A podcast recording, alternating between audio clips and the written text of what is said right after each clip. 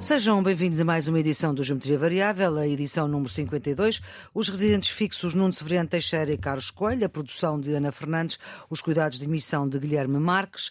Carlos Coelho hoje à distância, numa semana em que o anterior e o atual Ministro das Finanças falam de orçamento, sendo que o anterior agora é Governador do Banco de Portugal, déficit 3.2, crescimento 5.5 o Primeiro-Ministro na Cimeira da União Europeia a receber um convite ainda de Merkel para visitar Berlim, ele que está confiante até na viabilização do orçamento por parte do Bloco de Esquerda, o PCP a vir lembrar que não é o PS que decide tudo, ainda pairam muitas dúvidas, mas tal como se previu aqui, os resultados nas eleições autárquicas de há quase 15 dias não alteraram em nada as negociações do Orçamento de Estado.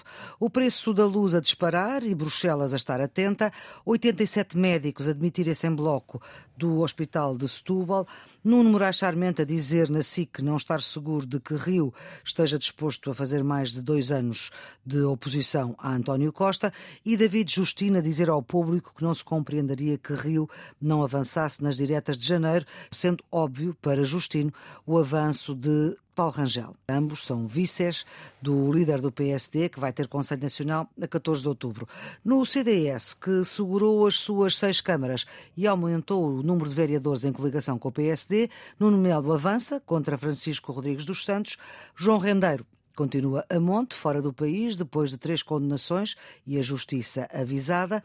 O juiz negacionista não vai poder julgar mais porque foi expulso da magistratura e uma nota final, a Igreja Católica Portuguesa perdeu uma das suas figuras maiores, o padre Vítor Feitor Pinto, aos 89 anos. Uma palavra de homenagem à memória do padre Feitor Pinto, que é obviamente uma referência para a Igreja Católica Portuguesa, mas que é alguém que teve uma intervenção cívica que ultrapassa o mundo estritamente católico, com intervenções sociais em áreas difíceis, como os limites da vida e da morte, como as questões da doença e da saúde, da droga, e portanto é alguém que parte e, e que deixa mais pobre a sociedade portuguesa. Partilho daquilo que o, que o Nuno disse. Eu tive a oportunidade de conhecer pessoalmente o padre Feitor Pinto era um homem extraordinário, eh, era um bom padre, na perspectiva de que exercia a pastoral de uma forma muito intensa. Fez um trabalho notável na pastoral da saúde, abordou muitas questões éticas relacionadas à uhum. vida, como o Nuno eh, recordou, e foi um padre, podemos dizer, diferente, ou seja, não se deixou limitar por algumas eh, convenções ou condicionamentos numa abordagem mais, se mais conservadora da Igreja, mas foi capaz de olhar para os novos tempos com abertura e é seguramente alguém de quem vamos sentir falta. É, é espantoso porque isto leva a sentir que aquela pessoa que estava ali completamente sozinha, a comunidade cristã que a envolve, qualquer que seja a sua fé, pode ser de outra religião, não tem importância nenhuma, a comunidade cristã vai ajudar com os seus jovens, com as suas crianças. Temos uma senhora que foi professora da escola secundária, é uma das pessoas que é visitada pelas crianças e é engraçadíssima. As crianças chegam e em cima da mesa estão dois ou três livros com imagens e ela dá uma lição às crianças. E as crianças querem lá ir vê-la. O que quer dizer que a solidão começa a romper-se completamente e depois, dentro do mesmo prédio, há três ou quatro casos. Então tentamos juntá-los em pequeninas reuniões, com um chazinho, por exemplo, que é uma coisa muito bonita e que leva as pessoas a conviverem e a continuarem depois a conviver entre si.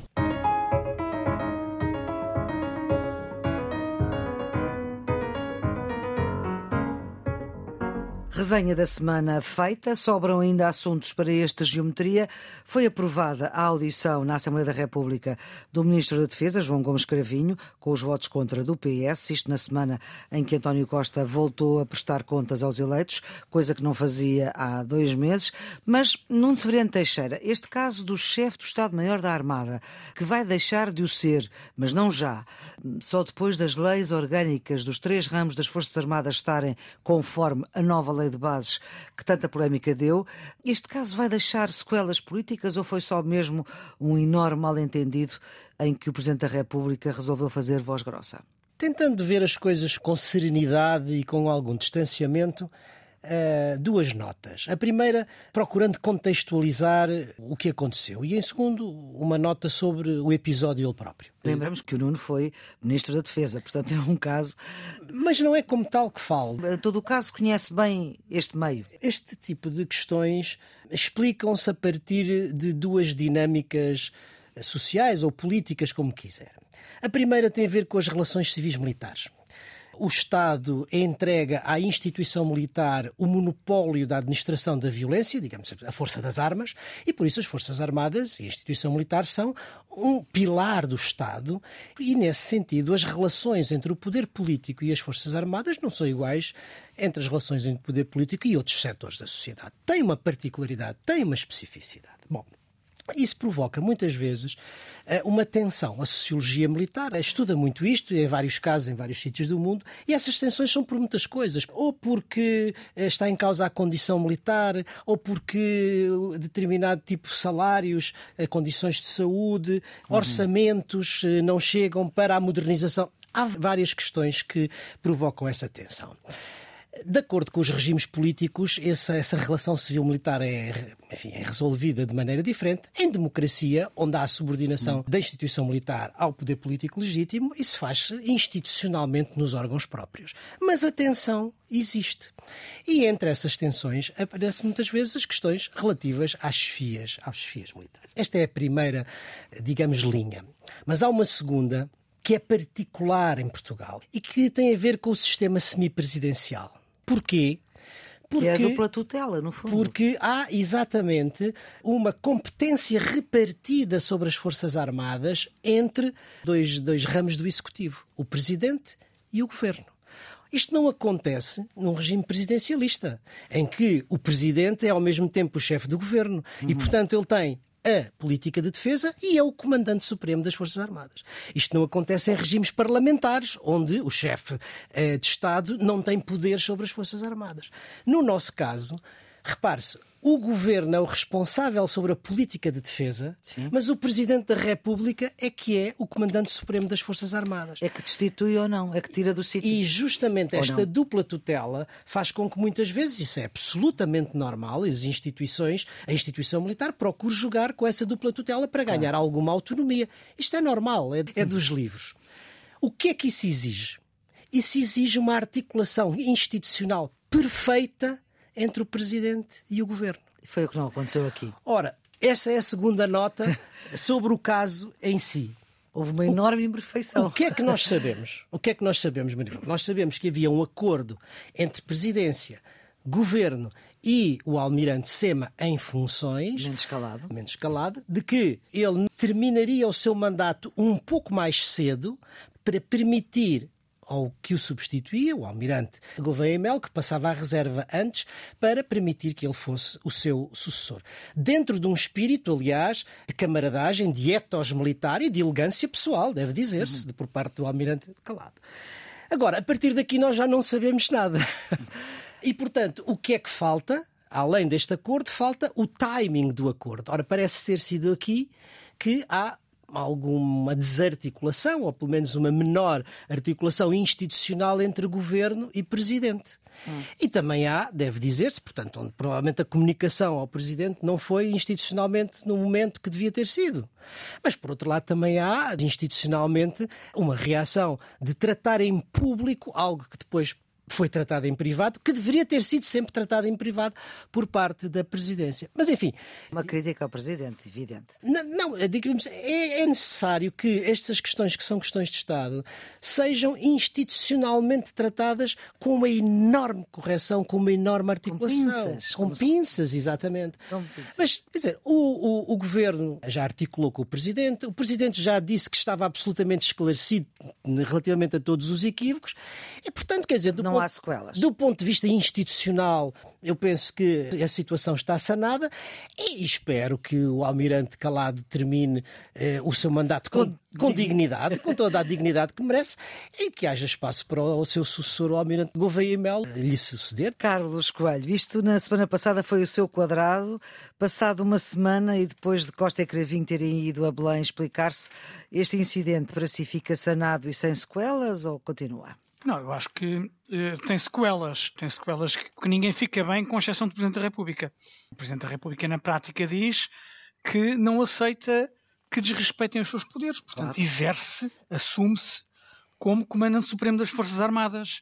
E, sob esse ponto de vista, é inatacável. Hein?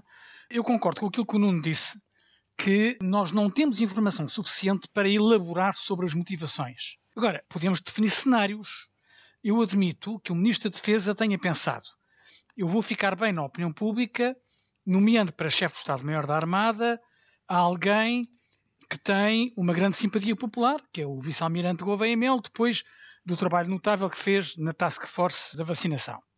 E ele estava muito incomodado com as críticas que o almirante Mendes Calado, o atual chefe de Estado-Maior da Armada, tinha dirigido à sua reforma da Lei das Forças Armadas e, portanto, decidiu fazer um gesto de autoridade.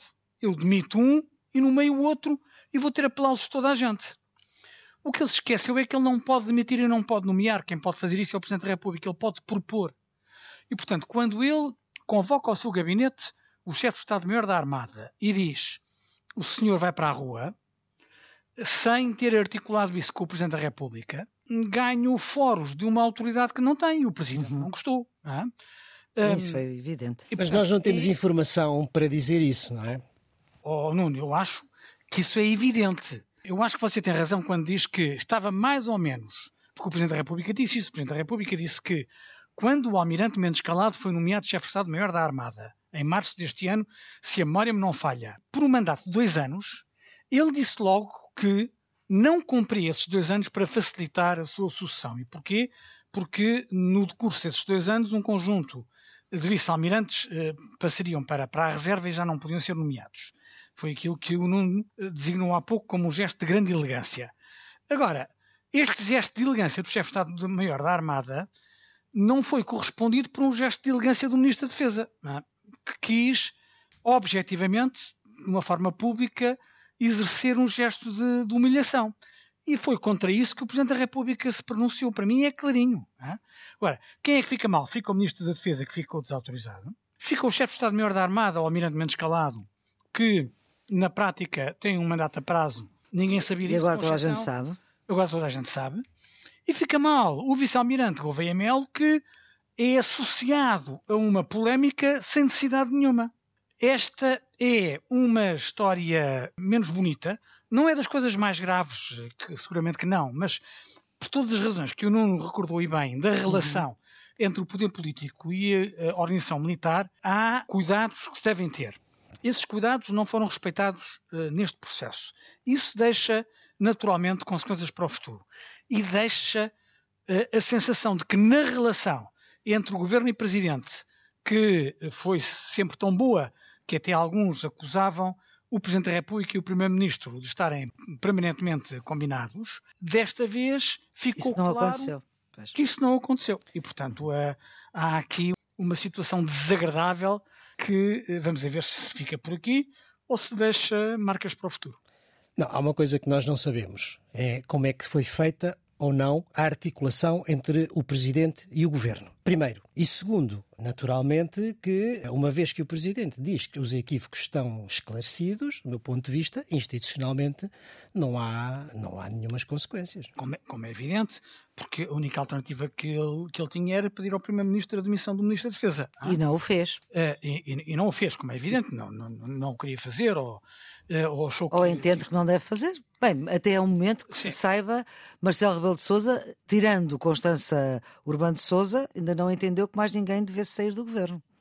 Sim, uh, houve outros presidentes da República que foram mais, houve mais uh, efetivos. efetivos Agora, para todos os efeitos, para todos os efeitos, o presidente da República quando diz que os equívocos estão sanados, diz também que esta não é a altura para sair menos calado. E, portanto, claro. ele diz, ok, os equívocos estão, estão sanados, mas puxa as orelhas e desautoriza o Ministro da Defesa. O Ministro da Defesa chamou o chefe de Estado-Maior da Armada para lhe dar ordem de saída e o Presidente da República diz não, ele não sai, fica. Uhum. Portanto, há aqui claramente uma censura política forte. Isso não, não há forma de fugir isto.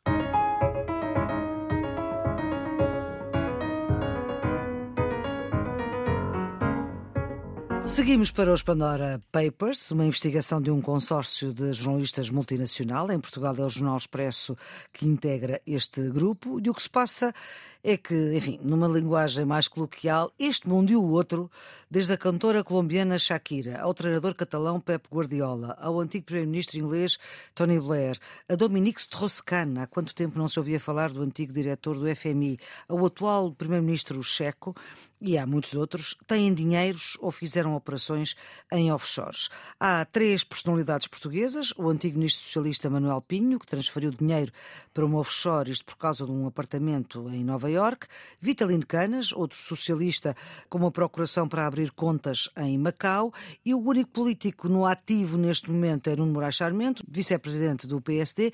Tudo se passou em 2006, com leis diferentes das atuais para comprar um pequeno hotel em Moçambique e uma escola de mergulho.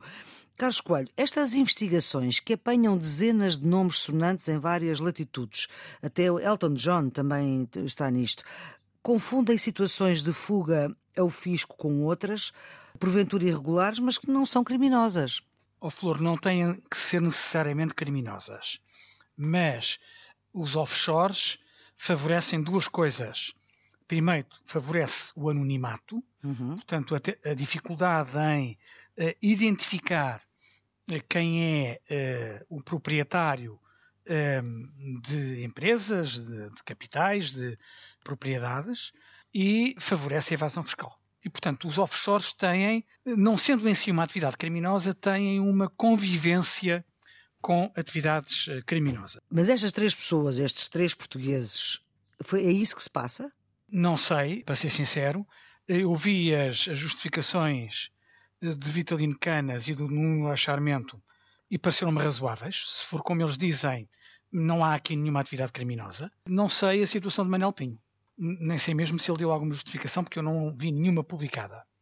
Agora, o que me parece evidente é que esta é uma matéria que se tem de resolver. E tem de se resolver ao nível internacional tem de haver um acordo sobre a fiscalidade das empresas, desde logo na economia digital, tem de haver uma taxa mínima efetiva de impostos para garantir que as empresas são tributadas onde geram os seus lucros. Isso tem de acontecer. Hoje, sexta-feira, eh, há uma reunião ao nível do G20 e OCDE. Espera-se que os Estados possam associar nos próximos tempos e pode dar eh, alguns passos em frente.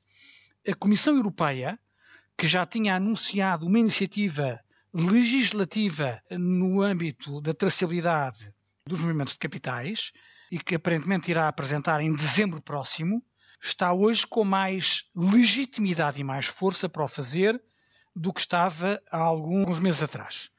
Agora, há coisas perturbantes e que nós não percebemos. Por exemplo, nós sabemos que a matéria da fiscalidade é uma competência exclusiva dos Estados-membros.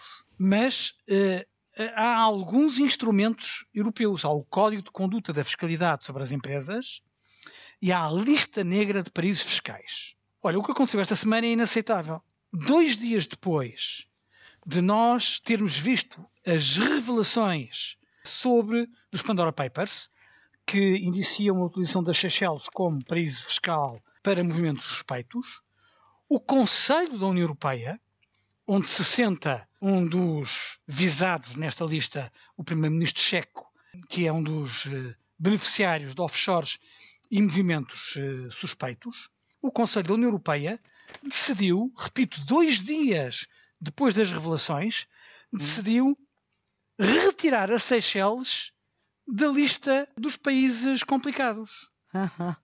Ou seja, a lista negra sim, da Europa sim. Já não tem as Seychelles por decisão do Conselho, dois dias depois da revelação dos Pandora Papers.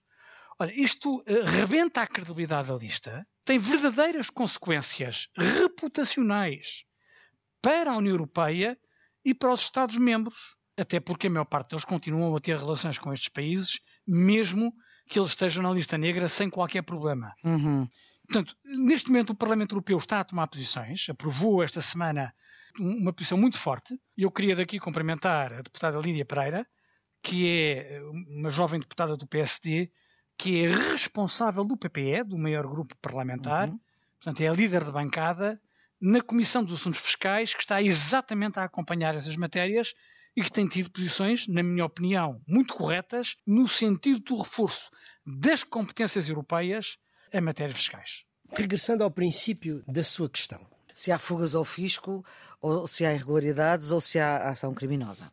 Há, há as duas coisas. Vamos ver. Os paraísos fiscais não são ilegais. Certo. Mas comportam alguns mecanismos que facilitam o uso ilegal das offshores, ou dos, dos paraísos fiscais. Vamos lá ver.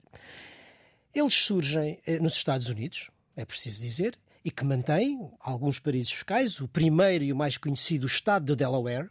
O Reino Unido tem nas ilhas do Canal uma série de paraísos fiscais. Muitas das ilhas das Caraíbas, como o Carlos agora estava a dizer na Seychelles, são paraísos fiscais. E Portugal também tem um paraíso fiscal, chama-se Zona Franca da Madeira. Isso não quer dizer que sejam ilegal. Agora, a forma como funcionam muitas vezes permite o uso ilegal. Para quê? Para duas coisas.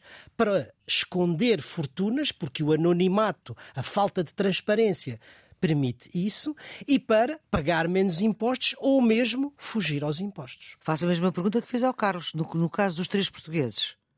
Eu não tenho informação sobre isso, mas acho que é importante distinguir eh, as duas coisas do que é legal do que não é legal. Bem, a primeira vez que isto aparece na opinião pública internacional é a seguir ao 11 de setembro, por causa do financiamento do terrorismo e do branqueamento dos capitais. É a primeira grande vaga de atenção internacional sobre as offshores e trouxe à, à, opinião pública geral a forma como muitas vezes as offshores, digamos ao abrigo do anonimato, encerram o que é legal, mas muitas das coisas que são ilegais e que serviam, enfim, para branquear capitais e financiar atividades criminosas. Portanto, estamos no domínio daquilo uhum. que é ilegal, para ir à sua questão. Agora, há uma segunda vaga de atenção que tem a ver com a crise financeira internacional de 2008, em que o problema já não é tanto daquilo que é ilegal, mas sim daquilo que é imoral. Porquê? Porque enquanto a maioria da população anónima passava, certo. digamos, os certo. enormes sacrifícios, vêm ao de cima algumas das investigações desse consórcio, vamos chamamos dos Panama Papers, Papers. não é? Uhum. Em que mostra como determinado número de pessoas, determinadas elites internacionais, usam justamente esses mecanismos para esconder as suas fortunas e para fugir aos impostos nos seus próprios países ou para pagar menos impostos. Pode não ser ilegal, mas é dá o sentimento de injustiça social e, portanto, de imoralidade. E isso, digamos, é a segunda vaga que traz e que deslegitima, digamos uhum. assim. Hoje, como o Carlos estava a dizer, os paraísos fiscais são vistos com muita desconfiança, com muita suspeição por parte da opinião pública internacional. Primeiro pela questão legal, mas depois também por esta questão moral. O que é que é preciso? O Carlos disse, e eu estou de acordo com ele, é preciso introduzir uma regulação que só pode ser uma regulação internacional, no sentido de fixar regras de transparência e regras de controle relativamente a este tipo de fiscalidade internacional. Porquê é que não se avança mais? Porque muitos dos Estados têm justamente paraísos fiscais e não querem abdicar deles. E estou de acordo também é, com aquilo que o Carlos diz, não é a primeira vez que a União Europeia, o Conselho da União, não. toma medidas. O Conselho da União estão todos. Toma medidas ad hoc para proteger alguns dos Estados. Portugal também. Não, Sim, tenho, não tenho informação que Portugal mas... tenha feito isso. Não, exatamente. A questão não é essa. A questão, a Flor, é que nas matérias sobre fiscalidade, as decisões são tomadas por unanimidade. No, no caso que eu referi de retirar a Seychelles da lista negra, eu não conheço as posições de voto dos diversos países e, portanto, não sei se Portugal votou favoravelmente esta, esta decisão.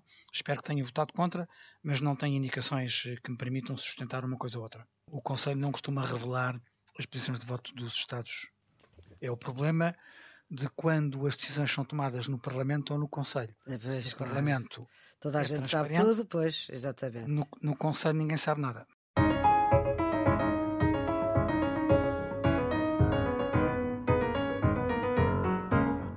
111 anos de República comemorados na Câmara, com dois presidentes, o cessante e o eleito, presidentes da Câmara de Lisboa, onde foi proclamada a República em 1910.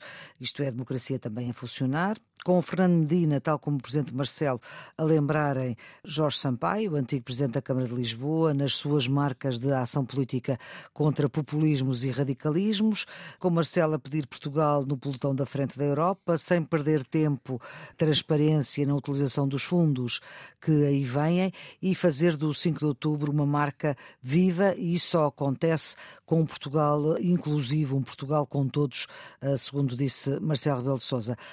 Carlos Coelho, foram discursos com recados? Eu acho que foram discursos com propriedade, isto é, ajustados à circunstância. Primeiro, queria começar por dizer que me pareceu muito elegante que Fernando Medina tenha convidado Carlos Moedas para a cerimónia. E pareceu-me muito ajustado que Marcelo Rebelo de Sousa tenha começado a sua intervenção com uma homenagem a Jorge Sampaio. São questões simbólicas mas nestas cerimónias as questões simbólicas têm algum significado. No início do discurso, o Presidente da República disse aquilo que me apetecia dizer sobre o 5 de outubro, ou sobre o 25 de abril, ou sobre o 1 de maio, hum.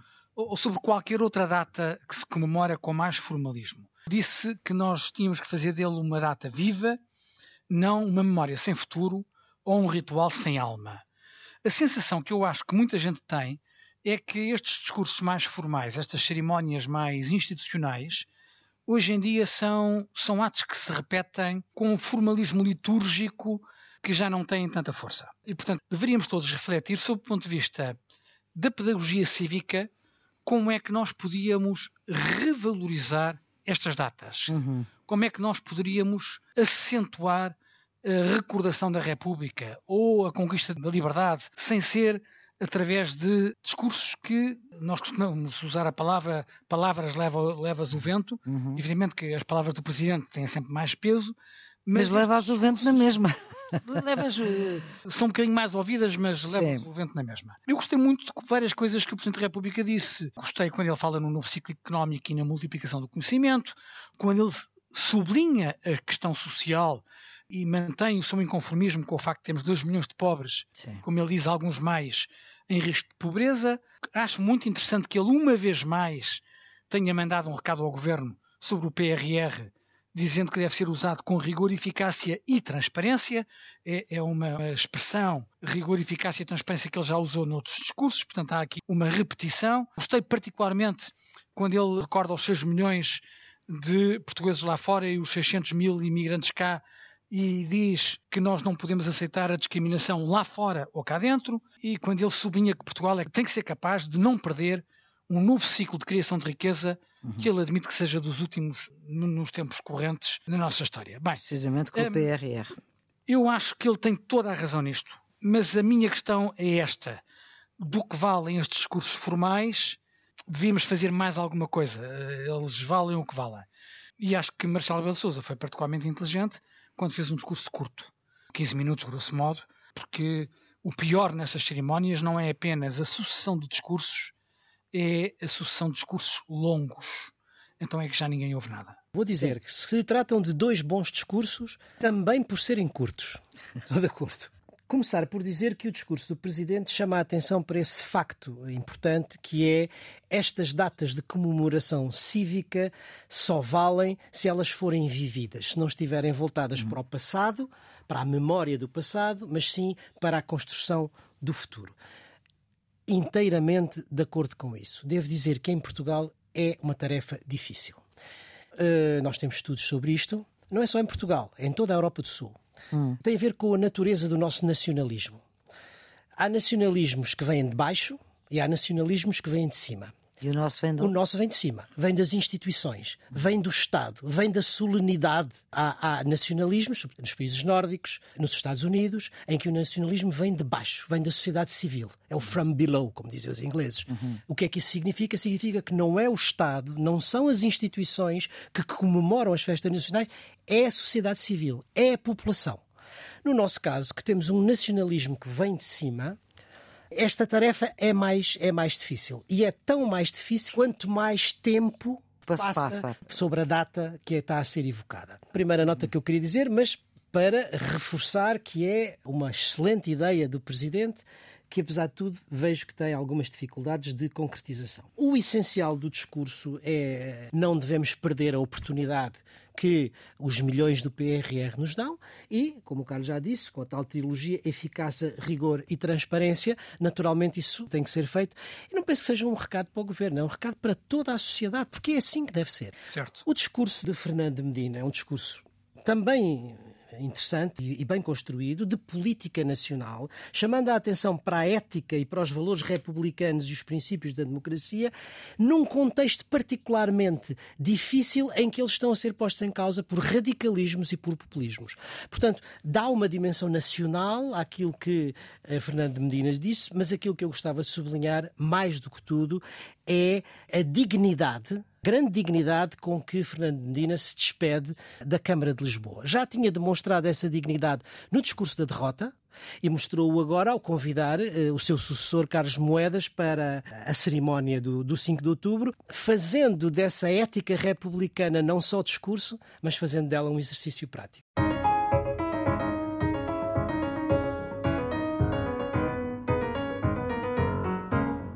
Vamos para os redondos, bicudos e quadrados e começamos com os bicudos. Carlos. Vai para um, a situação no Hospital de Setúbal.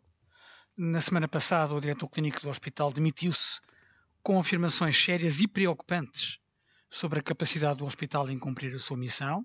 Esta semana, 87 médicos demitiram-se. Isto é preocupante, porque são milhares de pessoas que têm de servir desse hospital. A situação tem que ser resolvida quanto antes e ela, infelizmente, é um exemplo concreto da degradação de serviços públicos que em muitas áreas se sente, mas com particular repercussão na área da saúde.